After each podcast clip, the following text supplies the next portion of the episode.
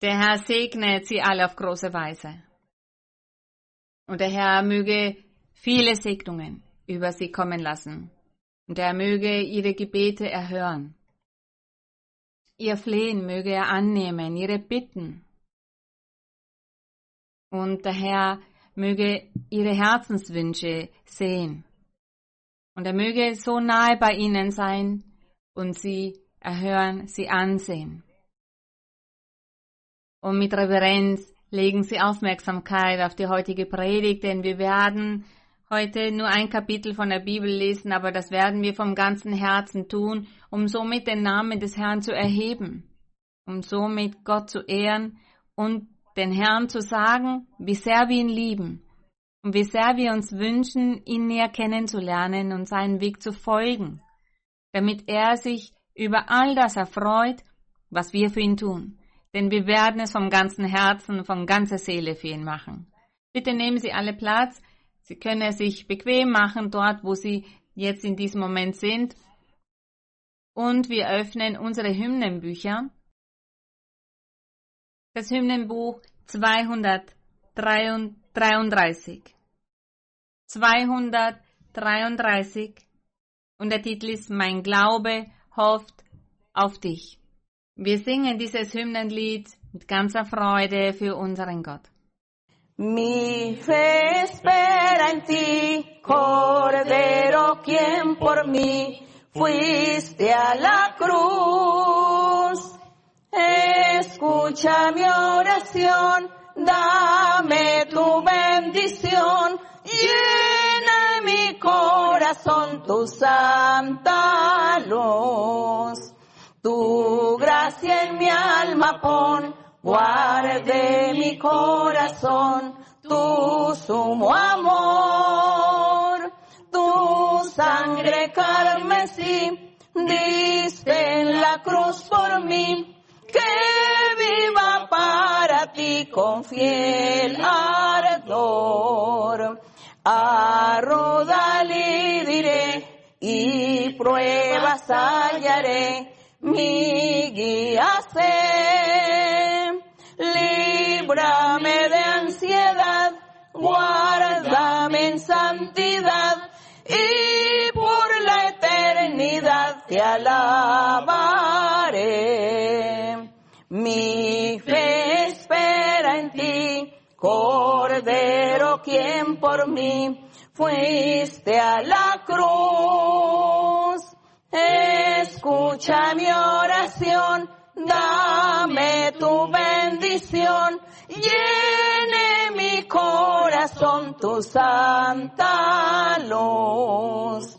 Tu gracia en mi alma pon, guarde mi corazón, tu sumo amor, tu sangre carmesí, diste en la cruz por mí, que viva para ti con fiel ardor.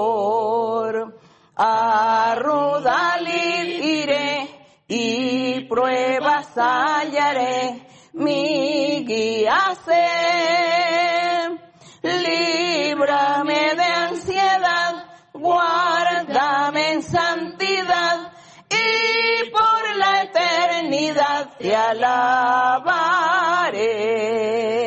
Gloria mi Señor. Gerühmt sei unser Herr und so wird es sein für die Ewigkeit. Ewig werden wir Gott loben.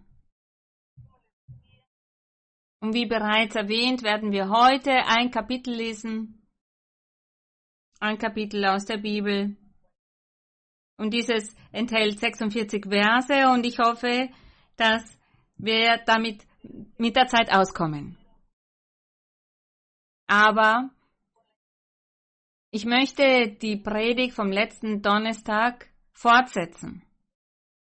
Die Predigt in Bezug auf die zehn Gebote. Die zehn Gebote, die Gott Mose gab, und zwar auf dem Berg Sinai. Nachdem sie aus Ägypten gezogen waren, das Rote Meer überquerten und sie kamen dann in die Wüste, an einen Ort namens Sinai. Dieser Berg hieß Sinai. Gott hat sich dort manifestiert, offenbarte sich Mose. Und Mose, er war 40 Tage und 40 Nächte auf diesem Berg und sprach mit Gott. Und Gott übergab ihm die zehn Gebote. Diese hatte er auf steinerne Tafeln geschrieben. Gott hat diese geschrieben.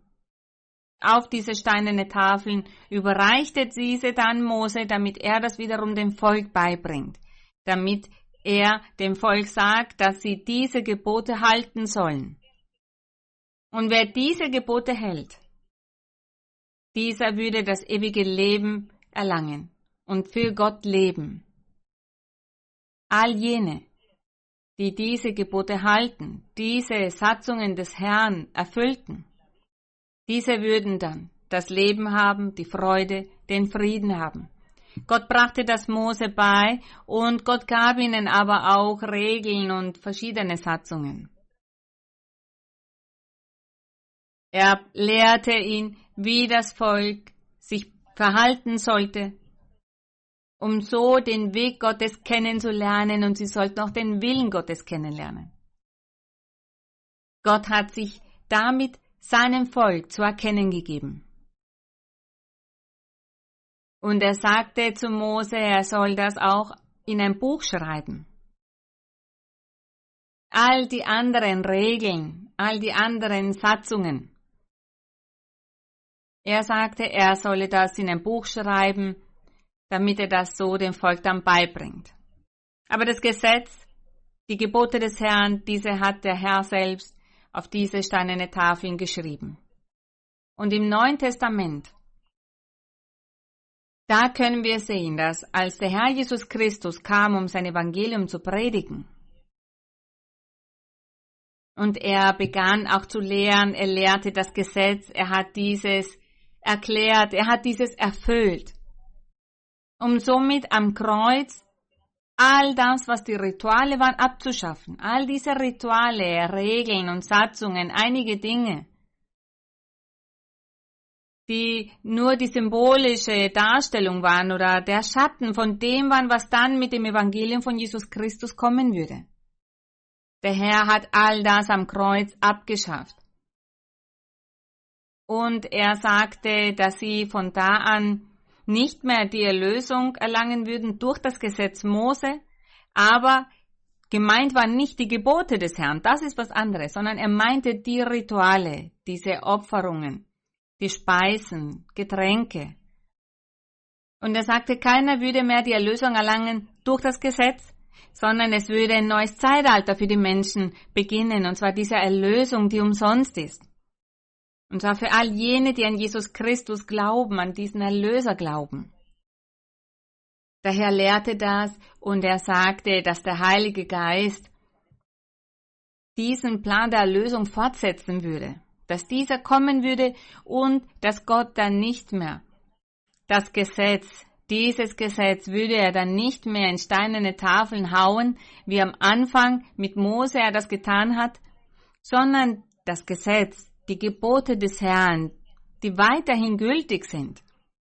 Diese würde er dann direkt in die Herzen von Männern und Frauen schreiben, die sich zum wahren Evangelium des Herrn Jesus Christus dann bekehren.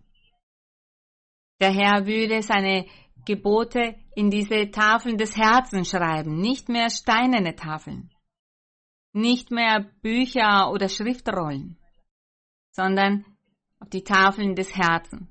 Dort würde er diese eingravieren und genauso ist es. Der Herr schreibt heutzutage in unser Herz sein Wort, seine Art, sich zu manifestieren, seine Anwesenheit, seine Aufgabe, sein Werk. All das fühlen wir und erleben wir in unserem Herzen, in unserem Wesen, Tag für Tag.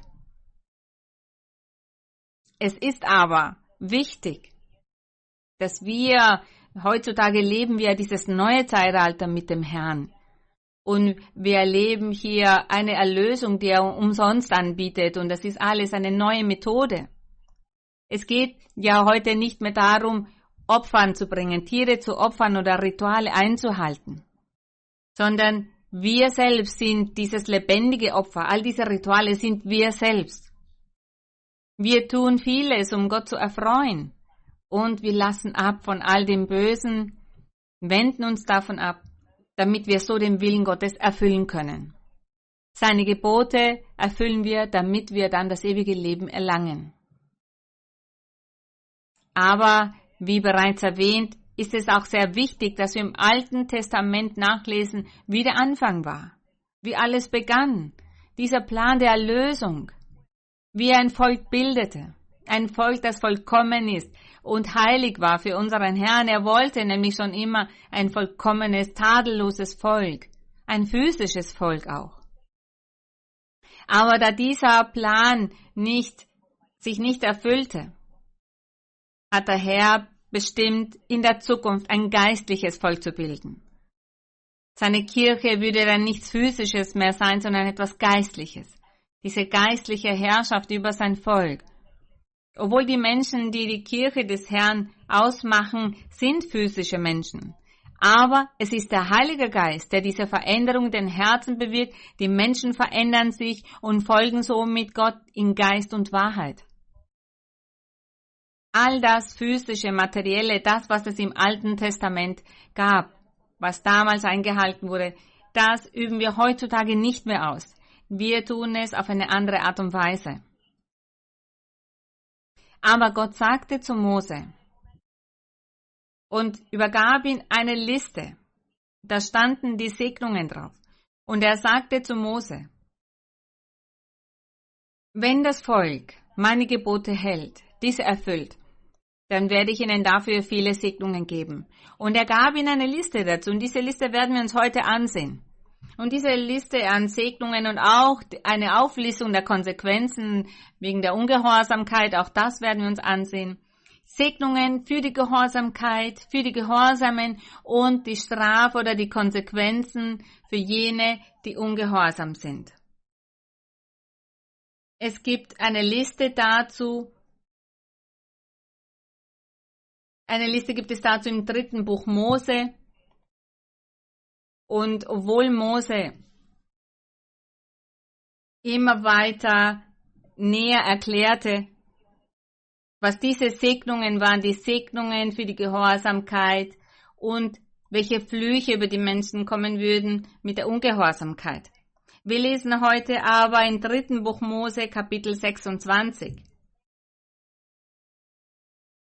Nachher dann, wenn Sie Zeit haben, tiefgründig all das zu erforschen, können Sie auch in 5. Buch Mose 7 lesen oder 5. Buch Mose 28. Sie können dann diese Kapitel auch weiterlesen, damit Sie noch mehr erfahren oder noch tiefer ergründen, was wir heute lesen. Nicht, dass Sie das neu dazulernen, denn Sie kennen das ja bereits. Sie werden es einfach tiefer ergründen. Wir werden heute dieses Wissen, was da ist, auffrischen in Bezug auf die Segnungen, die der Herr für jene bereithält, die gehorsam sind. Zuerst schauen wir uns die Segnungen an und nachher werden wir uns ansehen, welche die Flüche oder die Strafen sind, das wird uns vielleicht weniger gefallen, aber wir müssen realistisch sein. Wir müssen lernen und uns dessen bewusst sein. Das, was Gott in unsere Hände gelegt hat, uns überreicht hat, und zwar seit jener Zeit, seit der Zeit von Mose. Gott gab den Menschen seine Gebote, seine Satzungen, und wir sollen diese Gebote bis zum heutigen Tag auch erfüllen, die Gebote des Herrn. Diese sind nicht abgeschafft worden am Kreuz. Diese sind weiterhin gültig. Der Herr Jesus Christus, er hat immer wieder betont, wenn ihr mich liebt, dann haltet meine Gebote. Er fragt den jungen Mann, denn dieser hatte von ihm wissen wollen, was soll ich tun, das ewige Leben zu erlangen? Und er sagte, dann halte die Gebote. Kennst du sie? Ja, sagte er. Er hat alle aufgezählt. Und der Herr sagte dann, gut, du kennst die Gebote, aber es fehlt dir eines. Und zwar sollst du nicht gierig sein. Und du sollst mit den Armen deine Güter teilen. Du bist sehr, sehr reich. Du hast viele Reichtümer. Warum teilst du das nicht mit den Armen? Warum bist du nicht großzügig? Teile mit ihnen, sei nicht egoistisch oder habgierig oder geizig. Das fehlt dir noch, sagte der Herr. Der Herr hat so die Gebote immer wieder gelehrt. Und wir heutzutage, auch wir, erfüllen mit noch mehr Leichtigkeit die Gebote des Herrn, denn wir haben ja die Hilfe des Heiligen Geistes. Und im dritten Buch Mose 26, nachdem der Herr Mose am Sinai diese Tafeln überreicht hat, wo die Gebote stehen, das haben wir uns letzten Donnerstag angesehen, und in diesen 40 Tagen, 40 Nächten, als Mose auf dem Berg war, mit dem Herrn sprach, in dieser Zeit sagte der Herr, schreib in ein Buch, was ich dir ansage. Und der Herr hat ihm alles angesagt und Moses hat das verschriftlicht. Und Gott gab Mose auf diese Art und Weise viele weitere Offenbarungen. Dinge, die von Anfang an passierten. Seit Adam und Eva. All das hat Gott Mose offenbart und deshalb gibt es auch diese Bücher von Mose, das Pentateuch und das ist das, was Mose aufgeschrieben hat, was Gott ihm offenbart hat. Und der Herr sagte, ich werde dir die Segnungen aufzählen, die Segnungen, die durch die Gehorsamkeit des Volkes dann kommen. Das Volk soll mir nämlich gehorchen. Und jene, die mir gehorchen und meine Gebote erfüllen, er sagte in Vers 1, Ihr sollt euch keine Götzen machen. Gott sagte zu Mose, sage dem Volk, sag dem Volk, sie sollen sich keine Götzen machen. Er sagte, und euch weder Bild noch Steinmal aufrichten. Auch keinen Stein mit Bildwerk setzen in eurem Lande, um davor anzubeten, denn ich bin der Herr, euer Gott. Und er ist ein Gott, der Geist ist. Gott ist Geist. Und er braucht es nicht, dass man ihm eine Götze baut oder ein Steinmal baut, wie es hier steht, um dieses dann anzubeten und zu diesem zu sagen, du bist mein Gott, auf dich vertraue ich. Er verbietet es hier eindeutig. Gott verbietet all das. Vielleicht sagt manch so einer, aber unsere Steinmale oder unsere Statuen oder unsere Bilder, diese stellen einen Heiligen dar oder eine Heilige. Sankt Matthäus oder Sankt Lorenz, Sankt Fermin, Sankte, Sankt Catalina oder Sankt Maria, Heilige Maria, all diese Heiligen. Und die Menschen sagen, diesen gehört es. Ich sage ja nicht, dass diese Statue oder diese Götze Gott ist. Ich sage, dass diese Statue der heilige Sebastian ist oder heilige Isidro oder heilige Isidora oder die Jungfrau von einem bestimmten Land oder die Jungfrau des Felsens oder die Jungfrau, die in dem Wasser entsteht. Die Menschen sagen, die haben ja an mir ein Wunder vollbracht. So sagen das die Menschen. Und da diese Person ein Wunder vollbracht hat in meinem Leben, widme ich ihnen diese Statue, diese Figur oder Steinmale. Und sie sagen, wir ehren diese und wir beten diese an, wir knien uns davor nieder und beten machen unser Gebet und wir beten zu diesen Figuren. Das sagen die Menschen. Die Menschen rechtfertigen sich und sagen, dass ihre Götzen, ihre Steinmal, ihre Skulpturen, dass das diese Personen darstellen. Diese Personen, die angeblich so gut im Leben waren und dann gestorben sind, dann würde Gott zu diesen Menschen aber auch sagen, ihr sollt nicht keiner, kein Wesen anbeten oder verehren, noch viel weniger eine Statue von diesen Menschen machen, eine Statue, die nicht sprechen kann, nicht hören kann, nicht sagen kann, um somit mich entehren, mit diesen Statuen meine Ehre tauschen für diese Statuen und Götzen, die ihr anbetet. Das heißt, Gott würde eifersüchtig werden und würde sagen, ich habe euch doch gesagt, dass ihr nur Gott anbeten sollt, nur Gott verehren sollt. Nur ihn sollt ihr suchen, nur zu ihm sollt ihr flehen im Gebet. Bittet ihn um das, was ihr braucht. Kniet euch nieder vor ihm, mit Augen, mit, schließt aber eure Augen, denn er ist Geist. Genau das würde uns der Herr sagen. Und der Herr sagt, das habe ich den Menschen beigebracht. Warum tun sie es nicht? Warum verehren sie die Heiligen sowieso? Diese sind nicht mächtig. Ich hingegen bin mächtig. Das würde unser Gott sagen. Und der Herr, er sagt, warum betet ihr diese heiligen Figuren an oder die Jungfrau sowieso? Diese haben doch keine Macht. Und sie haben, sind nicht mehr auf dieser Welt. Noch viel weniger eine Statue oder eine Figur aus Holz oder aus Stein oder aus Metall, egal aus welchem Element.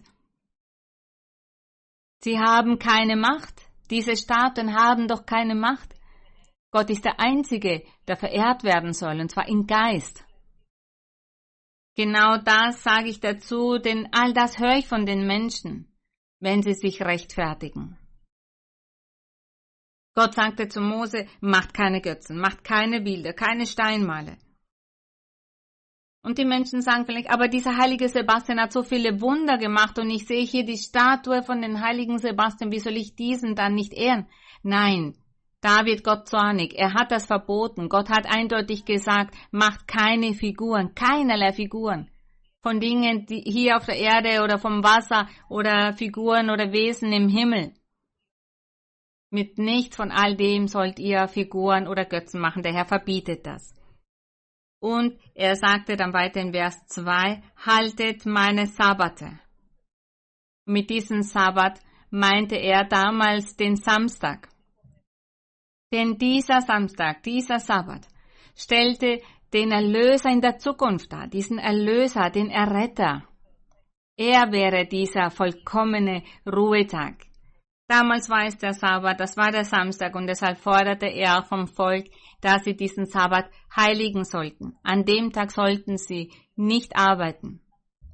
Gott achtete aber gar nicht so sehr auf diesen Tag, sondern auf den Erlöser, den er dann schicken würde, und dieser verdient die Ehre und den Ruhm. Im Vers 3, da sagt er, Werdet ihr in meinen Satzungen wandeln und meine Gebote halten und tun, so will ich euch Regen geben zur rechten Zeit. Wir sehen hier die Segnungen, die der Herr ihnen dann geben würde. Er sagte, so will ich euch Regen geben zur rechten Zeit. Warum der Regen zur rechten Zeit? Damit die Pflanzen bewässert werden, für die Früchte des Landes, all die Nahrung, all das, was uns ernährt. Auch wenn wir vielleicht in der Stadt leben, wo man in den Supermarkt geht und dort alles vorfindet. So einfach ist es in der Stadt.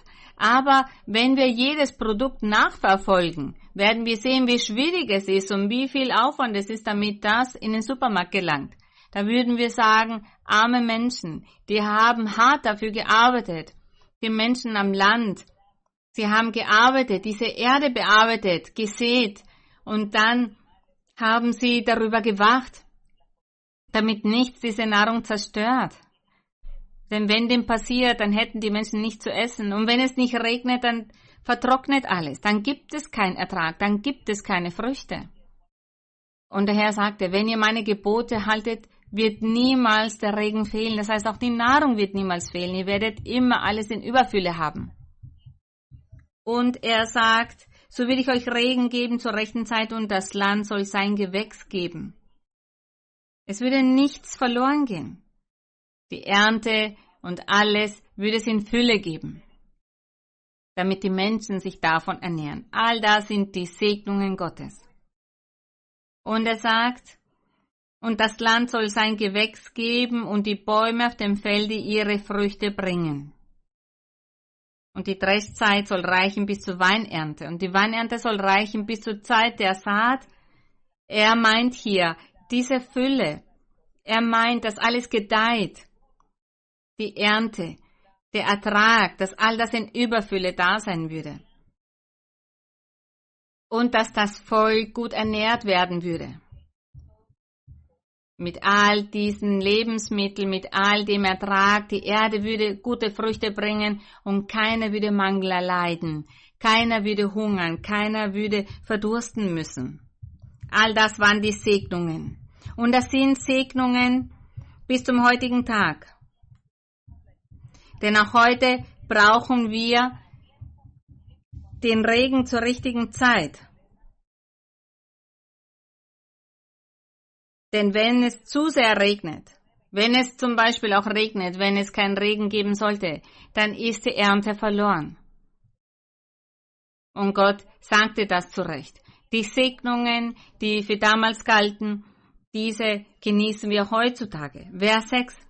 Ich will Frieden geben in eurem Lande, dass ihr schlaft und euch niemand aufschrecke. Und will die wilden Tiere aus eurem Lande wegschaffen und kein Schwert soll durch euer Land gehen. Das heißt, es würde keinen Krieg geben. Er sagt, ihr sollt eure Feinde jagen. In Vers 6 hatte er versprochen. Das Versprechen machte er dem Volk Israel, die aus Ägypten gezogen waren mit Mose und dann hier in der Wüste waren. Er sagte, sie würden keinen Krieg haben.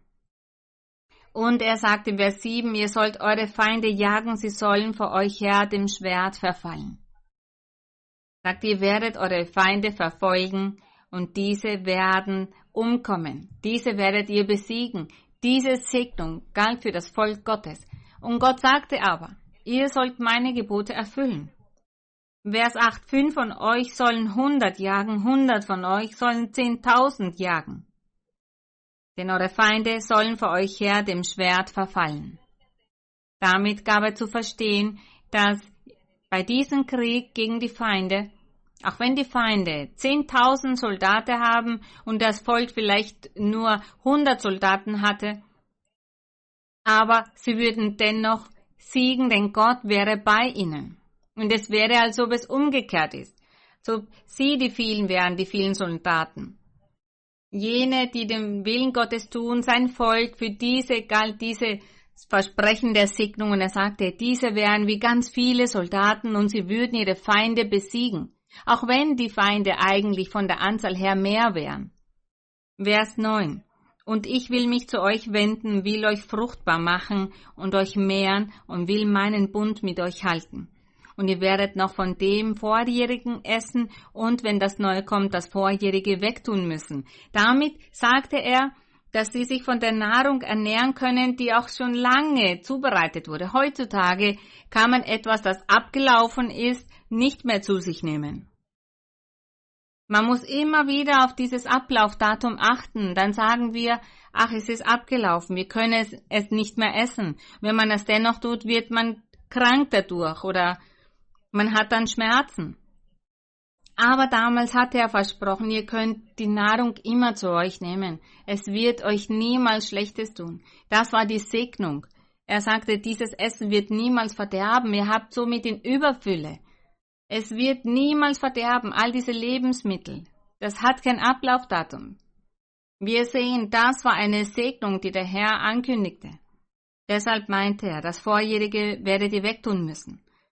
Ich will meine Wohnung unter euch haben und will euch nicht verwerfen. Eine weitere Segnung, die er versprach. Der Herr, er sagte, er wollte Mose anweisen, damit er diese Stiftshütte baut und Gott dann in dieser Stiftshütte lebt. Und am Sabbat ging das Volk dorthin, um Gott zu verherrlichen, Gott zu rühmen. Und jedes Jahr würde dann der hohe Priester in dieser Stiftshütte, in diesem Tempel mit Gott sprechen können. Auch das war eine Segnung. Er sagt, ich will meine Wohnung unter euch haben, will euch nicht verwerfen. Er meinte die Stiftshütte, er meinte seinen Tempel. Vers 12. Und ich will unter euch wandeln, will euer Gott sein, und ihr sollt mein Volk sein. Was für eine herrliche Segnung. Er sagte, ich will unter euch wandeln. Dass Gott mit ihnen sein würde. Und er sagte, und will euer Gott sein, und ihr sollt mein Volk sein aber sie haben diese Segnung gar nicht genießen können. Wir sehen uns an, welche Segnungen für die Gehorsamkeit gelten, aber sie durften sich nicht an diesen Segnungen erfreuen. Wir heutzutage, jene, die sich in der Kirche versammeln dürfen, jene, die den Herrn kennengelernt haben und der Heilige Geist inmitten unter uns sind, wir können sagen, dass Gott mit uns wandelt. Und wir sehen hier, dieses Versprechen hat der Herr Jesus Christus gemacht. Er sagte ja, der Heilige Geist, dieser wird bei euch sein und wird in euch sein.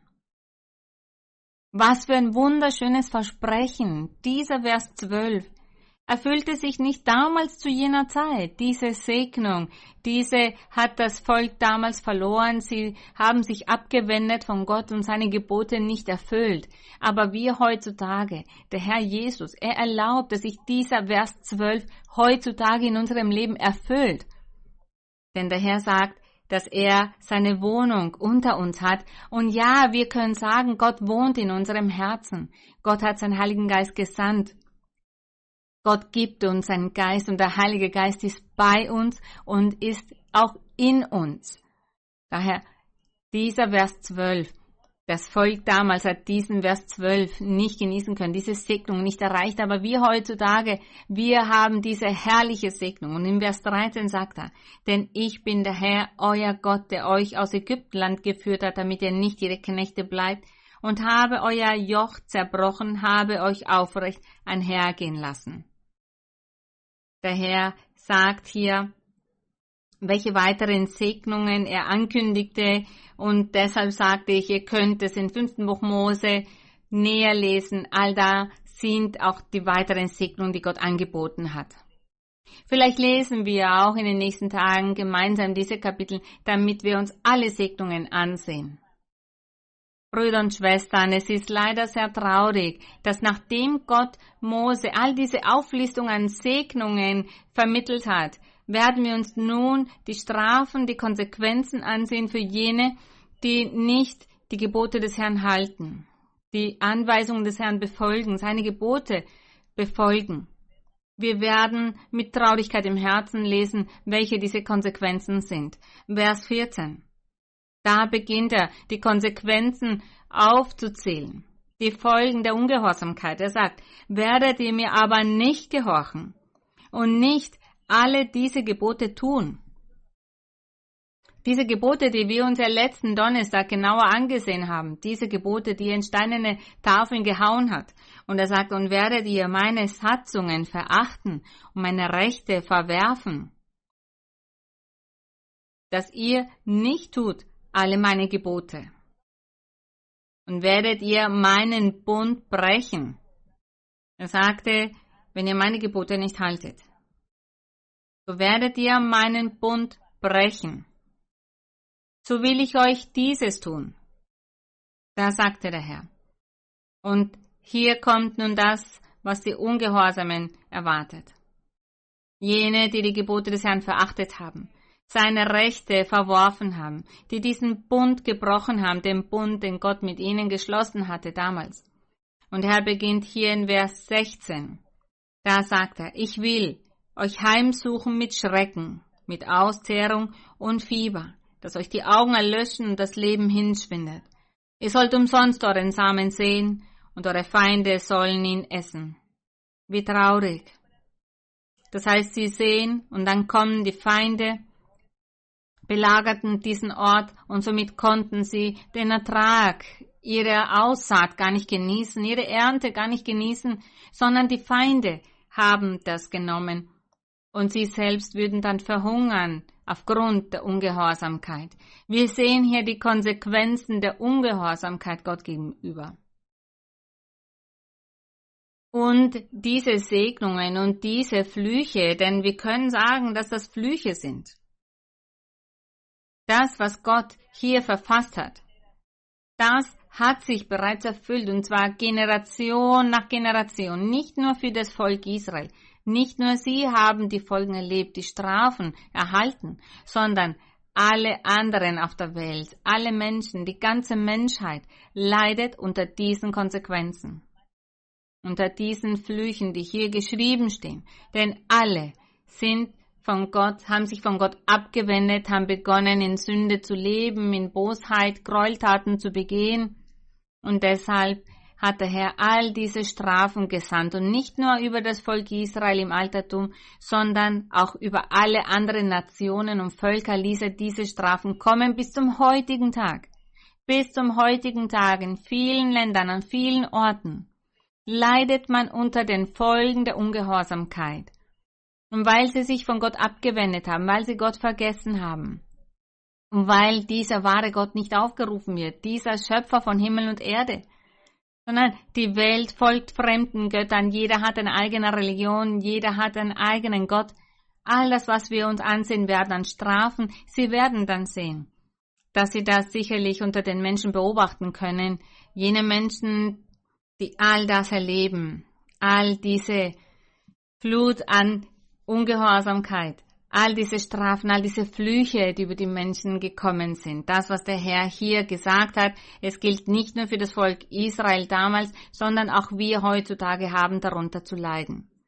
Und im Vers 17, da sagt er, ich will mein Antlitz gegen euch richten und ihr sollt geschlagen werden vor euren Feinden und die euch hassen sollen, über euch herrschen und ihr sollt fliehen, ohne dass euch einer jagt. All das passierte dem Volk Israel, nicht nur den Volk Israel, sondern auch allen anderen, die sich von Gott abwenden. Vers 18. Wenn ihr mir aber auch dann noch nicht gehorcht, so will ich euch noch weiter strafen, siebenfältig um eurer Sünden willen dass ich euren Stolz und eure Halsstarrigkeit breche und will euren Himmel wie Eisen, eure Erde wie Erz machen.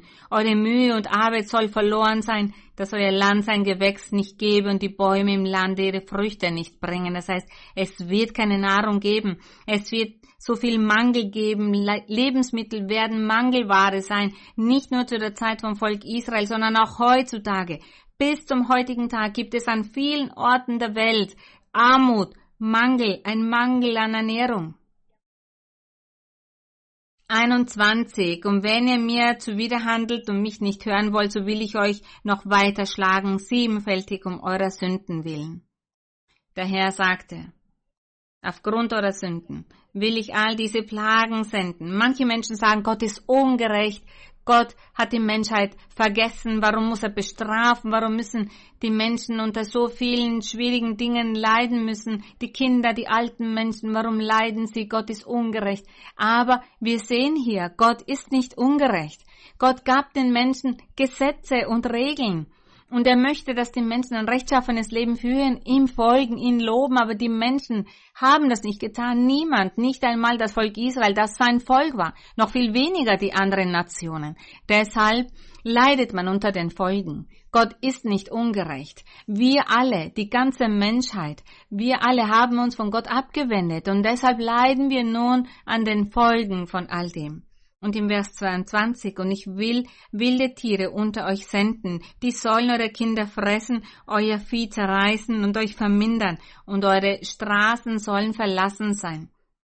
All das, davon hat man immer wieder gehört, seit langer Zeit bis zum heutigen Tag, hört man und sieht man all das, was hier geschrieben steht.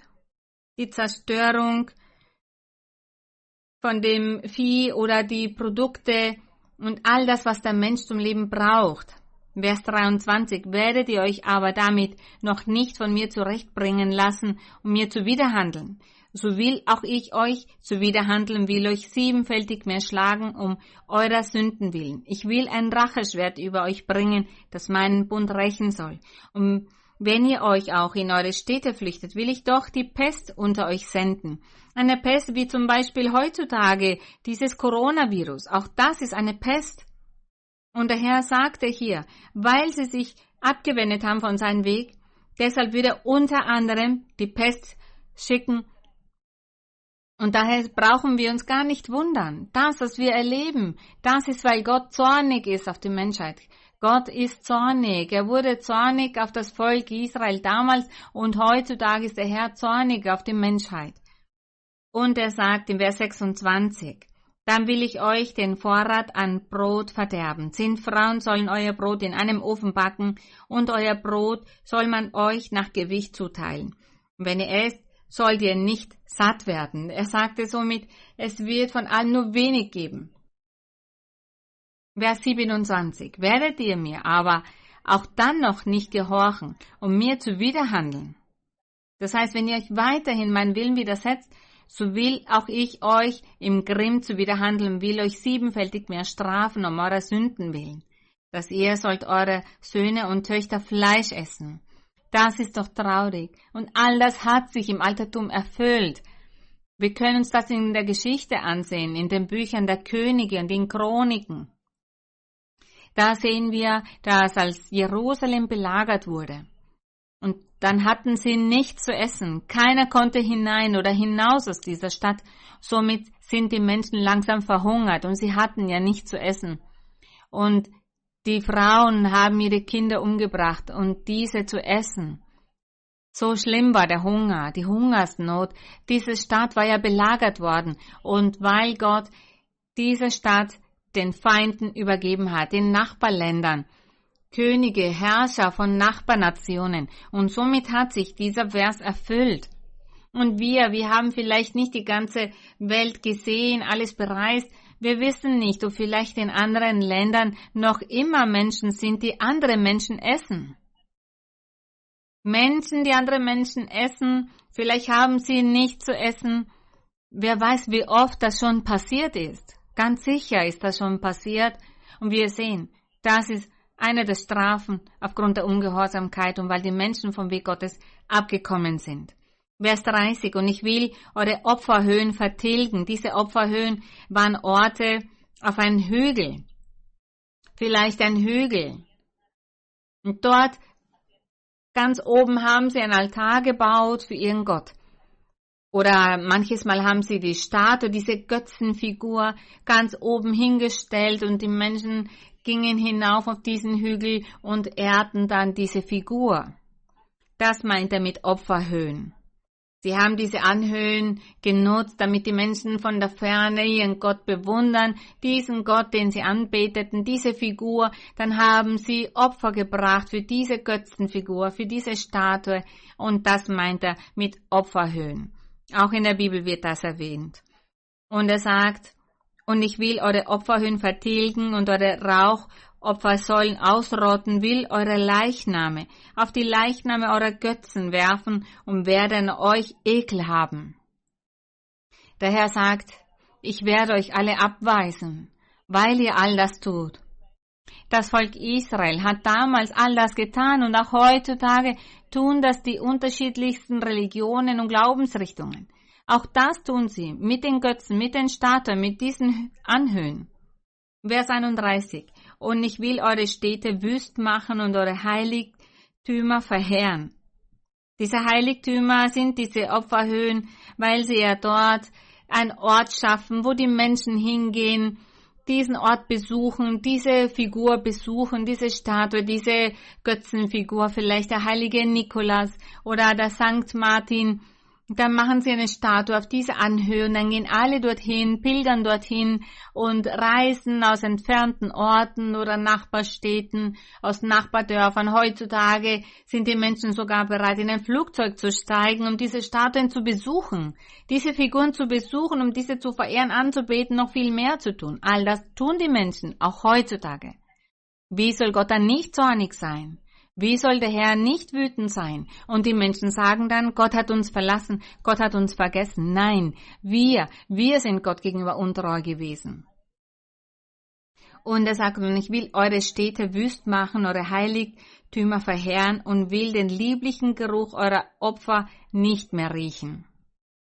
Das heißt, all diese Räucherware, all diese Aromen, diese nutzte man, um Gott zu erfreuen, das Gott zu opfern. Das haben sie vor Gott geopfert. Und die Menschen machen das für die Statuen, machen das für die Götzen. Und er sagt dann weiter, so will ich das Land wüst machen, dass eure Feinde, die darin wohnen werden, sich davon entsetzen. Euch aber will ich unter die Völker zerstreuen. Er sagt, ich will euch zerstreuen unter alle Völker, um mit gezücktem Schwert hinter euch her sein, dass euer Land soll wüst sein und eure Städte zerstört. Alsdann wird das Land seine Sabbaten nachholen, solange es wüst liegt und ihr in der Feinde Land seid. Ja, dann wird das Land ruhen. Der Herr sagt, sogar das Land, dieses materielle Land, würde dann ruhen, würde sich ausruhen können von all der Sünde der Menschen. Denn der Herr sagte, er wird sie zerstreuen und die Erde, das Land wird somit ruhen können. Und auch das hat sich erfüllt, als Jerusalem nämlich zerstört wurde. Da wurden die übriggebliebenen nach Babylon gebracht und somit ruhte dieses Land 70 Jahre. 70 Jahre gab es dort keine Bewohner und nichts und das Land konnte ruhen.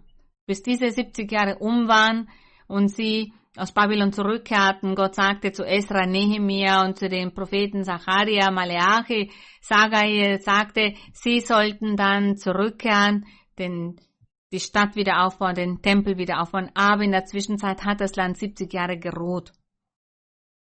Und der Herr sagte, sie lebten ja in dem Land ihrer Feinde und Jerusalem konnte ruhen.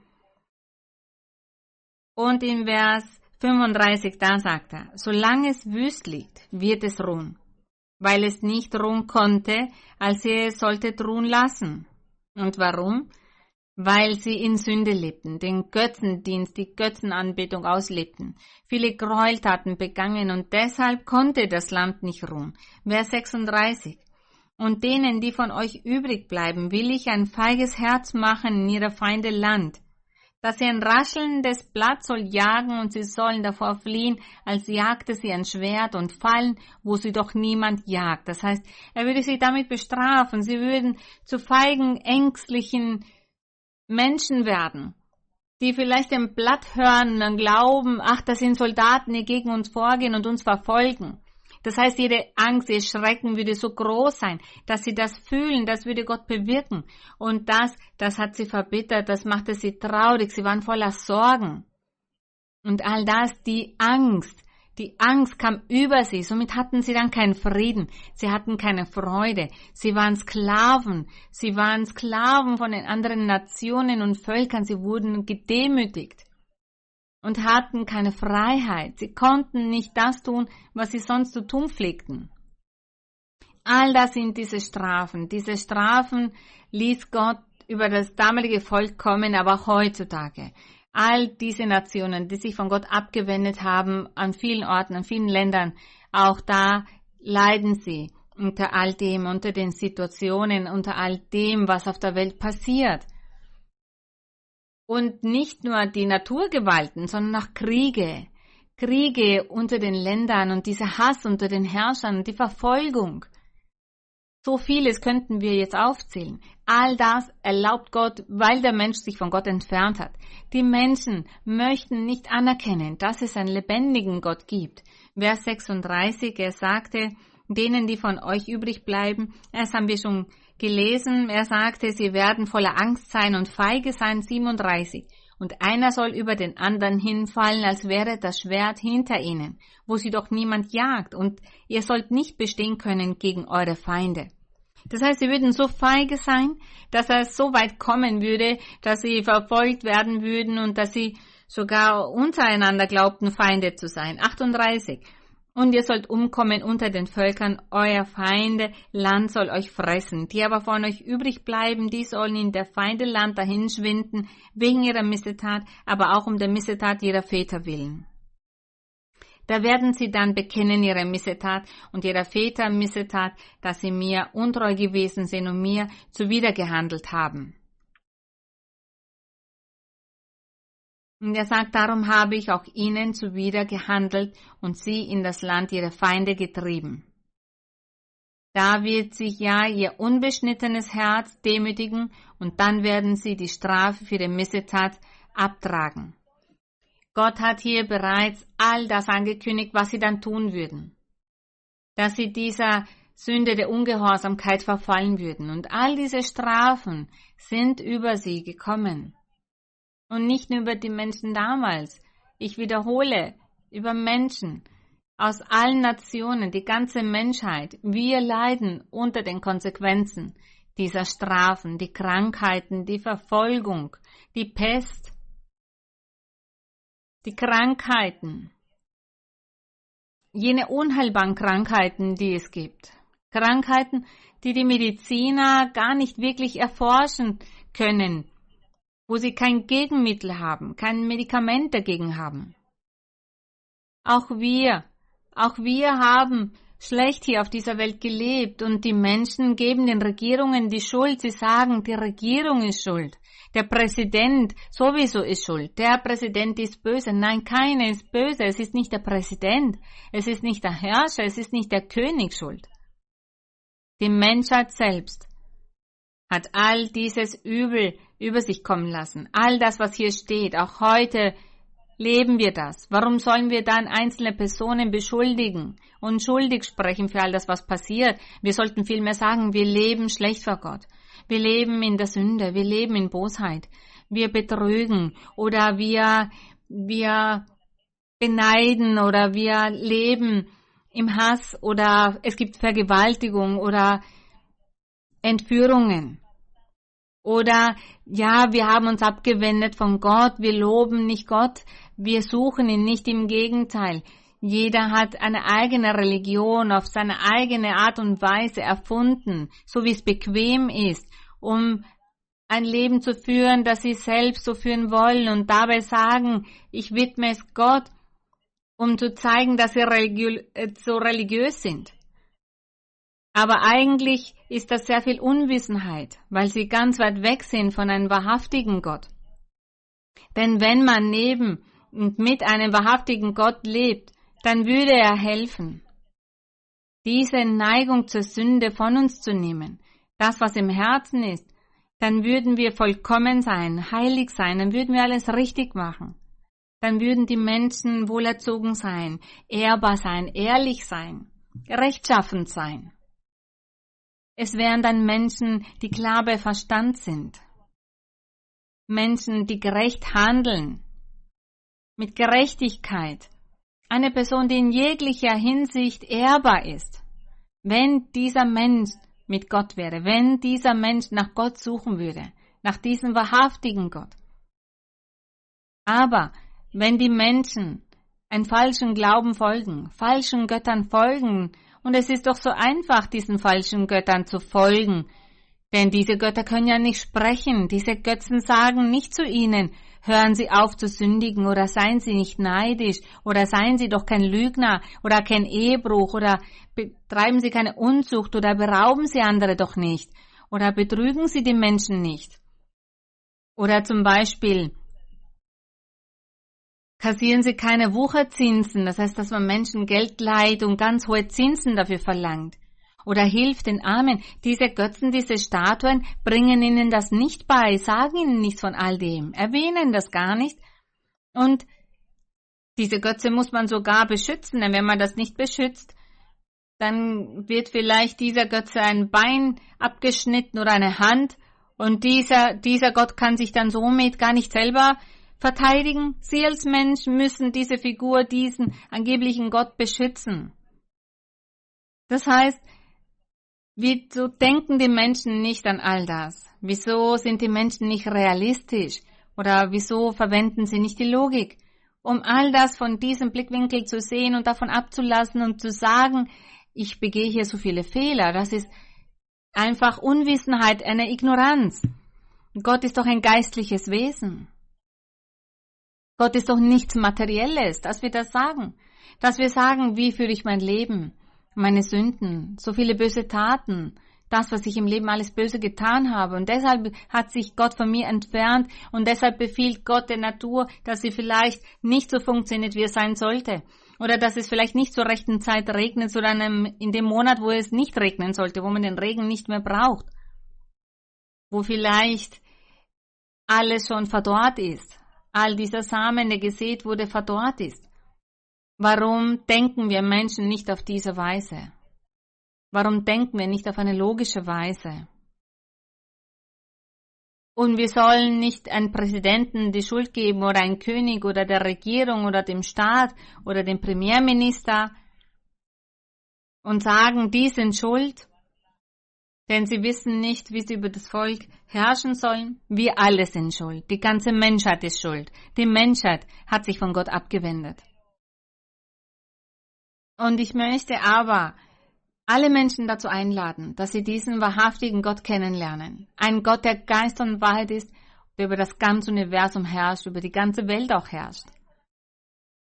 Und es ist nicht nur der Gott, der früher der Gott von dem Volk Israel war.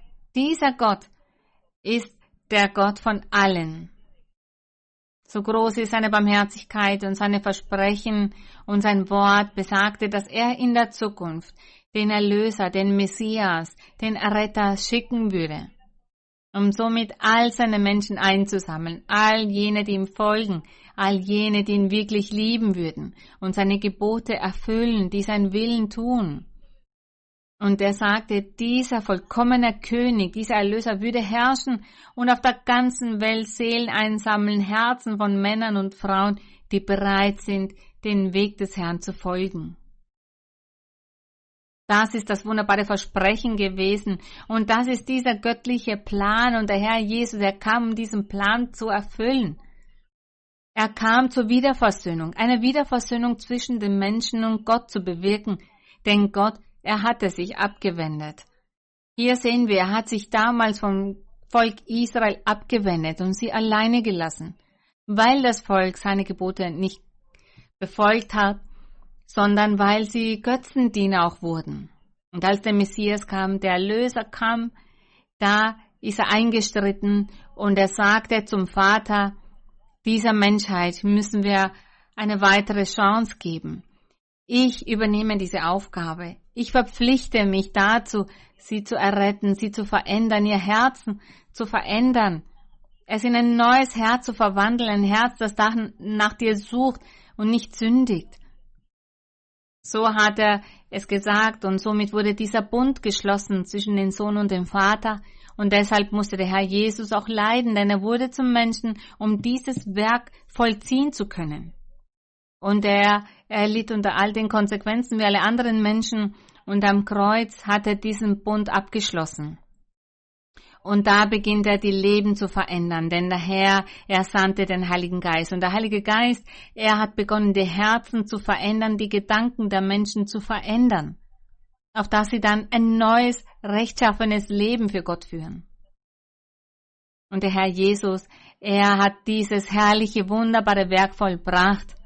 Er hat alle Gebote erfüllt, das gesamte Gesetz Mose erfüllt, um es dann am Kreuz abzuschaffen und dann zu den Menschen zu sagen, von nun an werdet ihr nicht durch das Gesetz Mose die Erlösung erlangen, sondern ihr werdet erlöst, wenn ihr an mich glaubt, denn ich werde euch ein neues Leben geben. Ich werde euch die Sünden vergeben und ich werde bewirken, dass ihr zu neuen Menschen werdet. Und damit ihr so das ewige Leben erlangen könnt. Das ist die Arbeit des Herrn Jesus. Und wir heutzutage, wir sind die Kirche, wir sind die Versammlung, wir sind die Kirche Gottes Ministerium Jesu Christi international.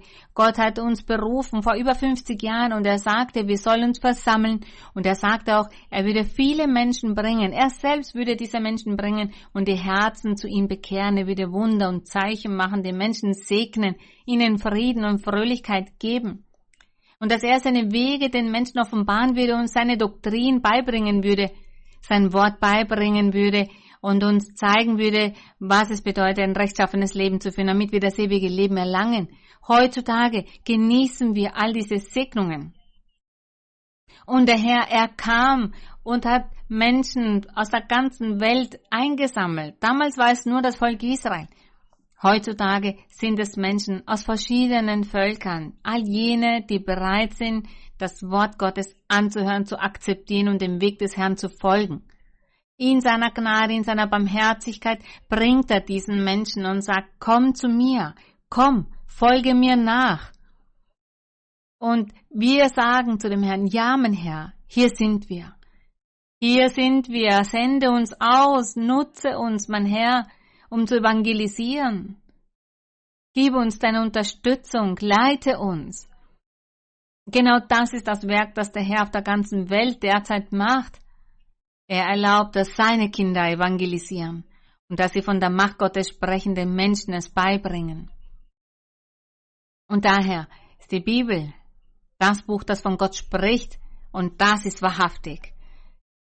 An diesem Buch können wir nicht zweifeln. Alles, was hier geschrieben steht, macht Gott lebendig. Selbst haben wir es erfahren, wir sehen es mit eigenen Augen. Gott, der sich offenbart. Und all das, was hier geschrieben steht, lässt er lebendig werden. Deshalb dürfen wir nicht weiter zweifeln. Ich lade Sie alle dazu ein, dass Sie hier in der Bibel lesen und diesen Weg Gottes finden. Dass Sie erfahren, was Gott von Ihnen möchte, dass Sie tun sollen, damit Sie in allen Dingen erfreuen und Sie ewige Leben erlangen. Das ist der wunderbare Plan von diesem herrlichen Erlöser. Er möchte nicht nur ein Volk erlösen, sondern Menschen aus verschiedenen Völkern. Geben Sie nicht weiter dem Präsidenten oder der Regierung die Schuld. Geben Sie sich selbst die Schuld. Denn deshalb leben alle in einer Unordnung. Es ist wie eine Kettenreaktion. Eine Sünde hängt dann mit der nächsten Sünde zusammen. Der nächste sündigt dann, der nächste auch. Und da alle das Böse tun, dann läuft alles schief. Und dann ist das einfach eine Unordnung. Alles wird zu einem großen Chaos. Es gibt so viel Bedarfe, Hungersnot, Kriege, Zerstörung, Konflikte, Kriege, Schlachten. Es gibt politische Unruhen. Die Menschen sind unzufrieden und fordern von den anderen. Und die anderen haben nicht die Macht, um es zu lösen. Alle sind unfähig, diese Probleme zu lösen, eine Lösung zu geben. Unfähig, den Menschen zufriedenzustellen. Nur Gott kann diese Zufrieden, dieses Gefühl der Zufriedenheit geben und bewirken, dass alles vollkommen läuft. Deshalb sollen wir Gott lieben, Gott folgen.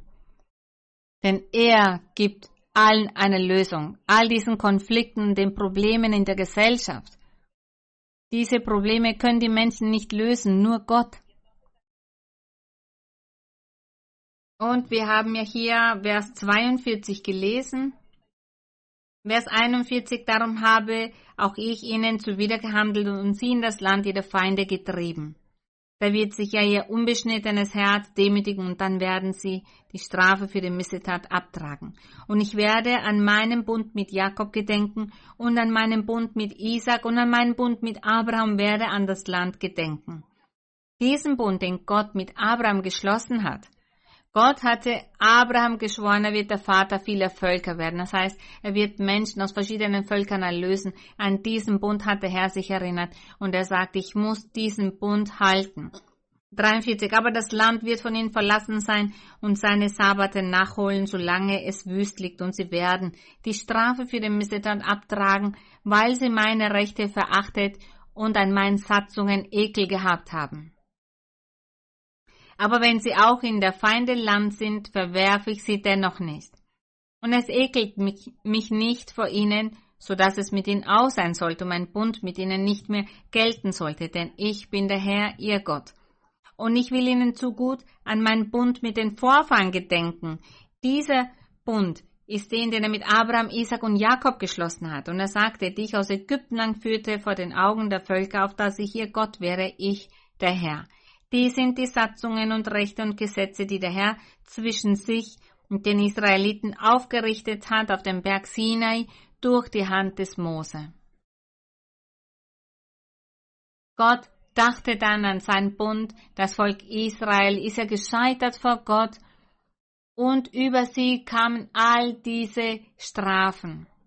Aber Lesen Sie in den fünften Buch Mose. Vielleicht lesen wir es dann gemeinsam in Bezug auf all die Krankheiten, das, was Gott über die Welt kommen lassen würde, aufgrund der Ungehorsamkeit des Volkes, da das Volk sündigte. Alle anderen Völker haben auch gesündigt und deshalb hat der Herr über die ganze Welt diese Strafen kommen lassen. Wir werden lernen, welche Strafen das sind und da werden wir erkennen, dass nicht Einzelne schuld sind, dass es keine schlechten Herrscher gibt, sondern die gesamte Menschheit hat dazu geführt, dass es in der Gesellschaft dieses Chaos gibt.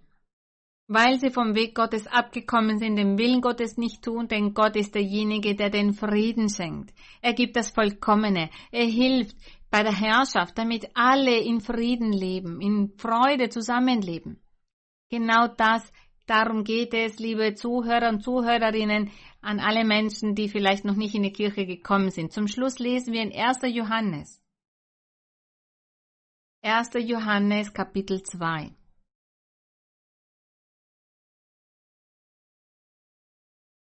Erster Johannes 2.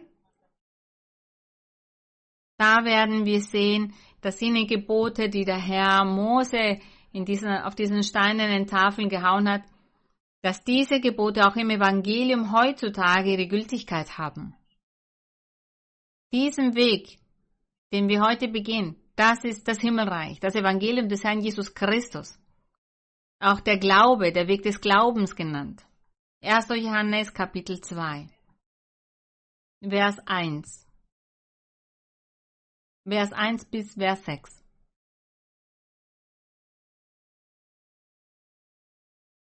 Er sagt, meine Kinder, das hat Johannes, Evangelist, der Apostel Johannes geschrieben.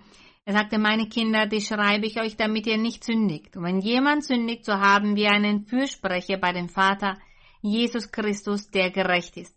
Ja, denn Jesus Christus, er kam, um die Sünden zu vergeben. Er sagt, und er ist die Versöhnung für unsere Sünden, nicht allein aber für die unseren, sondern auch für die der ganzen Welt. Er sagt, er, Jesus Christus, er ist die Versöhnung für unsere Sünden, nicht allein aber für die unseren, sondern auch für die der ganzen Welt. Da sehen wir es. Nicht nur für jene damals, sondern für alle, die sich zu dem Herrn bekehren. Und daran merken wir, dass wir ihn kennen, wenn wir seine Gebote halten. Somit sehen wir, die Gebote sind gültig. Vers 4, wer sagt, ich kenne ihn, das heißt, ich kenne den Herrn Jesus Christus und hält seine Gebote nicht, der ist ein Lügner. Und in dem ist die Wahrheit nicht. Das heißt, diese Person lügt. Denn diese Person sagt, ich kenne Gott, aber hält die Gebote nicht, sondern lebt in Sünde. Somit ist dieser Mensch ein Lügner. Vers 5. Wer aber sein Wort hält, das heißt seine Gebote hält, in dem, in diesem Menschen ist wahrlich die Liebe Gottes vollkommen. Daran erkennen wir, dass wir in ihm sind. Wer sagt, dass er in ihm bleibt, der soll auch leben, wie er gelebt hat. Das bedeutet, in Heiligkeit leben, ohne zu sündigen, ohne dabei Gott zu beleidigen, ohne Gräueltaten zu begehen, ohne sich von dem Herrn abzuwenden, sondern bei dem Herrn zu sein. Das wird die einzige Art und Weise, um ein heiliges, rechtschaffenes Leben zu führen, mit der Hilfe Gottes. Und nur so wird man Frieden auf der Erde haben.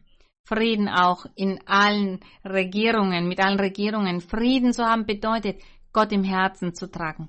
Das wird uns helfen, diesen Frieden zu erlangen und dass wir uns gegenseitig lieben, dass wir einander lieben dass wir zusammenleben können mit den Menschen, dass alle zusammenleben können in dieser Gesellschaft, die wir heute haben. Unser Gott ist der Einzige, der uns helfen kann. Die Gebote des Herrn sollen wir erfüllen. Und wir werden es nachher weiter lesen. Ich weiß, Sie werden es zu Hause lesen und dabei aber vielleicht nicht verstehen und sagen, ich verstehe nichts. Aber ich werde die Zeit mir nehmen, damit wir diese weiteren Segnungen zu lesen, auch die anderen Strafen, aber das wird uns im geistlichen Leben sehr helfen. Das wird nämlich bewirken, dass wir uns Gott gegenüber verpflichten und dass wir zu dem Herrn sagen, mein Herr, hier bin ich. Sende mich aus. Komm, mein Herr, in mein Leben. Hier bin ich. Ich bin bereit. Und du wirst dann bei mir sein und ich möchte auch mit dir sein. Gott möchte, dass wir seinen Weg verstehen, sein Wort verstehen, dass wir ihn loben vom ganzen Herzen. Nun werden wir beten. Mein Herr himmlischer Vater, Vater unseres Herrn Jesus Christus. Allmächtiger Gott, Gott von Mose, du bist dieser mächtige Gott, der zu Mose gesprochen hat. Du hast ihm die Gebote gegeben auf dem Berg Sinai, du hast zu ihm gesprochen und du hast ihm gesagt, er soll all das in ein Buch schreiben, all diese Regeln, die Satzungen. All das hat er getan. Wie herrlich, dass all das verschriftlicht wurde. Auch deine Gebote, aber mein Herr, es ist doch so traurig, dass der Mensch nicht dazu fähig war, all das zu erfüllen. Und sie haben sich dir widersetzt, alles falsch gemacht, haben sich von deinem Weg abgewendet. Und deshalb hast du, mein Herr, all diese Strafen über die Menschen kommen lassen. Über die Welt hast du diese Strafen kommen lassen. Und wir alle, wir alle sind Opfer davon. Opfer von all dem Leid. Opfer von all diesen Schwierigkeiten. Von all dem, was passiert, all dem, was auf der Welt passiert. Und viele Menschen gibt es, die bis heute an Hunger leiden und Mangel erleben und so viel schwierige Situationen erleben. Doch mein Herr, wir danken dir, denn du hast den Erlöser, den Messias gesendet, unseren Erretter, unseren König, unseren Fürst hast du geschickt, damit er unsere Last erleichtert, damit er uns hilft, diese Last zu tragen. Und er leidet mit uns all diesen Schmerzen mit, diese Konsequenzen wegen der Sünde, all dieses Leid. Du, mein Herr, in deiner Gnade hast erlaubt, dass er kommt und wir uns somit mit dir wieder versöhnen können und dass du dich mit uns wieder versöhnst. Denn du warst sehr, sehr zornig. Wir danken dir da, mein Herr, dass du diesen Erlöser geschickt hast und dafür, dass wir dieses vollkommene Evangelium haben. Wir danken dir, denn wir erfreuen uns am Himmelreich von nun an. Jetzt in diesen Zeiten erfreuen wir uns an diesem vollkommenen Evangelium. Wir wollen deinen Willen tun, deine Gebote halten. Wir wollen dich erfreuen. Und wir wollen viele, viele Menschen, Männer und Frauen, zum Himmelreich bringen. Sie sollen uns zuhören und du mögest uns Rückhalt geben, damit wir zu diesen von dein Wort sprechen und sie glauben und bereuen und vom ganzen Herzen nach dir suchen. Wir danken dir, Vater, im herrlichen Namen von Jesus Christus, deinem geliebten Sohn. Und ich bitte dich, mein Herr, auch, dass du deine mächtige Hand ausstreckst und dass du heilst, dass du befreist und dass du all diese unheilbaren Krankheiten nimmst, jegliche Erkrankung des Körpers, physische Erkrankungen. Wir wissen, all das ist das Ergebnis und das Ergebnis, die Folgen wegen der Ungehorsamkeit. Aber wir wissen, deine Gnade wird ewiglich und deine Barmherzigkeit ist so groß. Und wir bitten dich, mein Herr, dass du es aus Liebe tust, aus Gnade. Strecke deine Hand aus und befreie, nimm jede Hexerei, jeden Fluch des Teufels, das, was die Menschen haben, dass du auch geistige Erkrankungen nimmst, mein Herr, körperliche Erkrankungen, psychische Erkrankungen, Zerstöre all die Fesseln des Feindes, zerstöre, mein Herr, all das, gewähre Freiheit und Heilung, Frieden und Freude gibt den Menschen. Es gibt viele Menschen, die leiden, die sich alleine fühlen, die fühlen, dass sie keiner versteht, auch in ihrem Gefühlsleben, in ihrem sentimentalen Leben sind sie nicht glücklich. Mach sie glücklich, mein Herr. Menschen, die alleine sind und einen Partner, eine Partnerin brauchen und sich das wünschen und die sich wünschen, diese Liebe zu leben mit den anderen Menschen. Viele Menschen sagen, sie fühlen sich alleine und sie wünschen sich das. Und du, mein Herr, du bist mächtig, um all diesen Menschen die Freude zu schenken. Mein Herr, Löse jedes Problem und all das, was die Menschen erleben, worum sie dich bitten, mein Herr, gewähre ihnen eine Lösung, gib ihnen Fröhlichkeit, Freude, diese Liebe in ihrem Zuhause, als Ehepartner, in ihrem Familienleben, segne jeden Einzelnen, aber sie sollen auch alle an dich denken, dich lieben und vom ganzen Herzen nach dir suchen. Wir danken dir, Vater, wir danken, dass du unsere Gebete erhört hast, wir danken dir, ewiger Gott, verherrlicht, gelobt sei dein Name. Wir danken dir, mein Herr. Wir danken, dass du uns anhörst. Wir danken dafür, dass du uns ansiehst. Im herrlichen Namen von Jesus Christus, deinem geliebten Sohn, gerühmt sei Gott. Toma por favor mi mano, Señor, contigo quiero ir, con sangre aquí pagaste por mí. Te quiero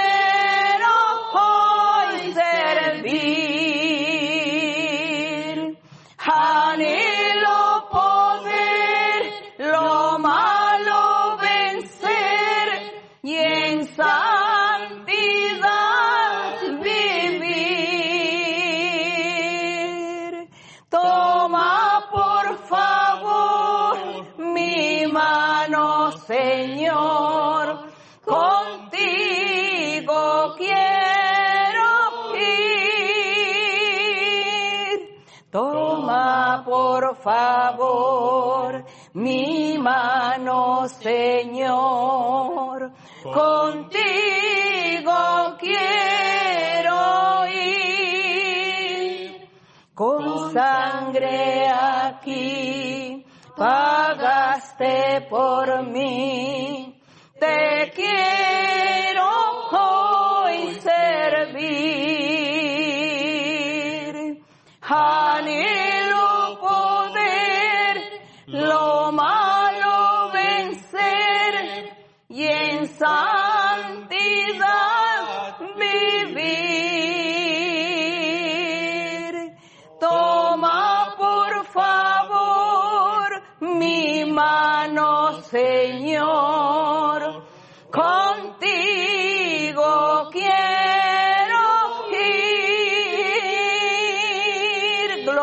Señor.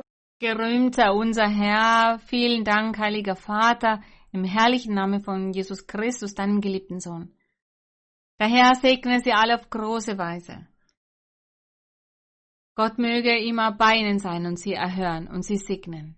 Vielen Dank. Bis bald.